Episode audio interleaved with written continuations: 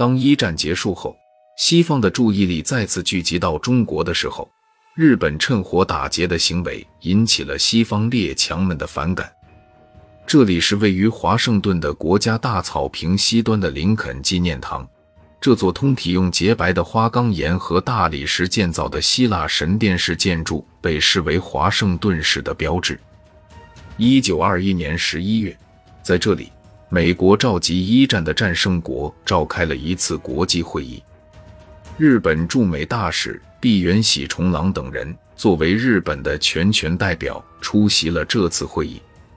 这一次，美国最主要的目的就是希望日本能收敛自己日益膨胀的扩张欲望，以免影响到西方列强在亚洲的利益。美国国务院的东亚研究专家们表示，日本在战争期间通过给中国施压以满足其要求，所以应该在华盛顿会议上剥夺日本在中国取得的一切权益。在国际这个大法庭上，日本处于被告的地位。应该让日本反省。担任日本全权代表之一的毕原喜重郎，由于长期在外务省及驻外使馆任职，他十分清楚一战后日本和国际的关系。从一九二零年开始，日本经济出现了萧条。为了克服经济困难，挽救财政危机，日本政府积极引进外资，首先依靠的就是美国。同时，由于日本资源的匮乏，在石油、钢铁等重要发展工业的物资上无法自给自足，必须和英美保持良好关系。在毕原喜重郎看来，这一切的因素造成了日本不得不在外交上对西方采取更柔和的配合态度。日本签订了很多不利的条约，是因为美国和英国有意抑制日本的扩大。设下了很多限制日本的条条框框，同时日本认为，只有和英美保持同一步调，才能获得最大利益。于是，毕原喜重郎代表日本，同意在缩小海军规模等方面让步，并与美英等国签署了《九国公约》。条约规定各国在中国的利益机会均等。随后，又进一步同意废除二十一条中的部分条款。并减少对中国内政事务的干涉，主张以经济手段来获取中国利益，由独享中国利益变为与西方列强平分，一种失望情绪开始弥漫日本朝野。但迫于国际压力，日本只能无奈接受。在日本，是在一九二五年，他整个军队缩减了四个师团，四个师团也就是平时在四万多，将近五万多人。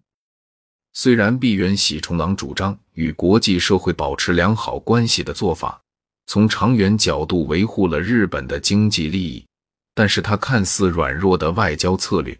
不仅实实在在的打击了岛国日本半个世纪以来日益膨胀的向亚洲大陆国家扩张的欲望，而且也遭到了国内很多强硬派，尤其是军部的指责。美国和英国这种国家都是军队太庞大了，对他来说压力很大，所以他要裁军。而日本是正在往上走，所以军队要被裁，对他来说是非常的一种不是主动的事。但日本的一些外交官，比如毕原，就主张顺从英美，但是军队里有很多人反对。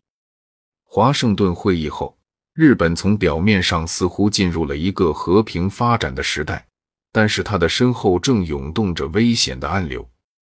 日本政府已经无力摆脱一九二零年以来的经济萧条，而发生在一九二三年九月一日举世震惊的关东大地震，更是雪上加霜，房屋倒塌，大火连接，东京和横滨一带被夷为平地。萧条下进行的赈灾复兴的借贷，耗尽了日本政府和民间银行的体力。从而引发了1927年的金融危机，日本的经济逐步陷入了瘫痪的边缘。危急中，民众愤懑的目光逐渐集中于无能的政党，他们开始希望一个有权威的组织、一个有指导力的人物出现，引导日本摆脱困境。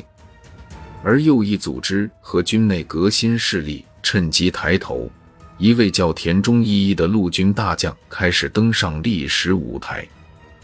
就像希特勒上台一样。一九二七年，日本金融恐慌，老百姓就希望有权力者、说话算数的人出现。田中义一作为一个军人政治家，就随之出现了。